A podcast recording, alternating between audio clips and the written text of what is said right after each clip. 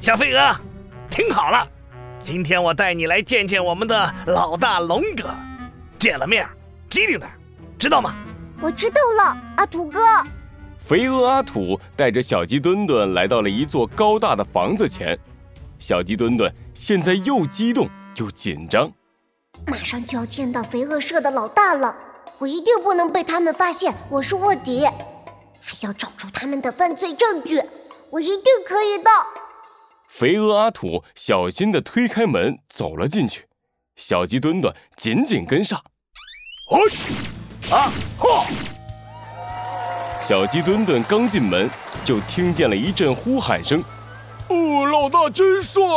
老大拔得漂亮啊！老大太帅了，再拔一根。小鸡墩墩抬头一看，一大群肥鹅正围着一个拳击台，一个壮得像头牛一样的肥鹅正在拳击台上挥舞着一个拔毛器，他就是肥鹅阿龙。小的们，看好了，我要出全力了！哇哇哇肥鹅阿龙把拔毛器用力一挥，一瞬间，肥鹅阿龙就把他的对手一只野鸭屁股上的毛给拔光了。妈呀！小鸡墩墩吓得捂住了自己的屁股。这些肥鹅也太可怕了吧！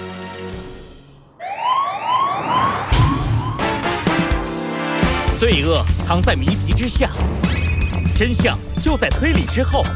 猴子警长探案记，小鸡墩墩大卧底三。肥鹅阿龙在一群肥鹅们的欢呼声中走下了拳击台。哼，可恶的野鸭，竟然敢到我肥鹅社来做卧底！肥鹅阿龙一挥手，两只肥鹅架着屁股光光的野鸭走了过来。肥鹅阿龙一把拎起了野鸭。大家看清楚了，这只野鸭居然故意把自己吃胖，装成肥鹅，混进我们肥鹅社做卧底。被我发现之后，拔光了它的毛。接下来，我还要给它的脚底板挠痒痒。做卧底被发现，就是这个下场。看到了没有？太可怕了！一想到自己如果被发现了，也会和野鸭一样，小鸡墩墩的背后全湿了。他赶紧把头低了下去。看不见我，看不见我，飞蛾阿龙看不见我。喂，那边的两只肥鹅，过来！不幸的是，肥鹅阿龙还是注意到了角落的肥鹅阿土和小鸡墩墩。肥鹅阿龙一挥手，肥鹅阿土赶紧带着小鸡墩墩跑了过去。老大，这是我新招来的小肥鹅，您看看。肥鹅阿龙用怀疑的眼神上下打量着小鸡墩墩，小鸡墩墩紧张极了，把身体绷得直直的，一动也不敢动。好，不错，肚子这么肥，看起来有点本事。肥鹅阿龙突然笑了一下。高兴地在小鸡墩墩的大肚子上用力一拍，小鸡墩墩吃的早饭差点被肥鹅阿龙给拍出来，他勉强挤出了一个比哭还难看的笑容。呃，谢谢谢谢谢龙哥。好，新来的小肥鹅，你就先跟着阿土干吧，好好努力，我看好你哦。遵命，龙哥。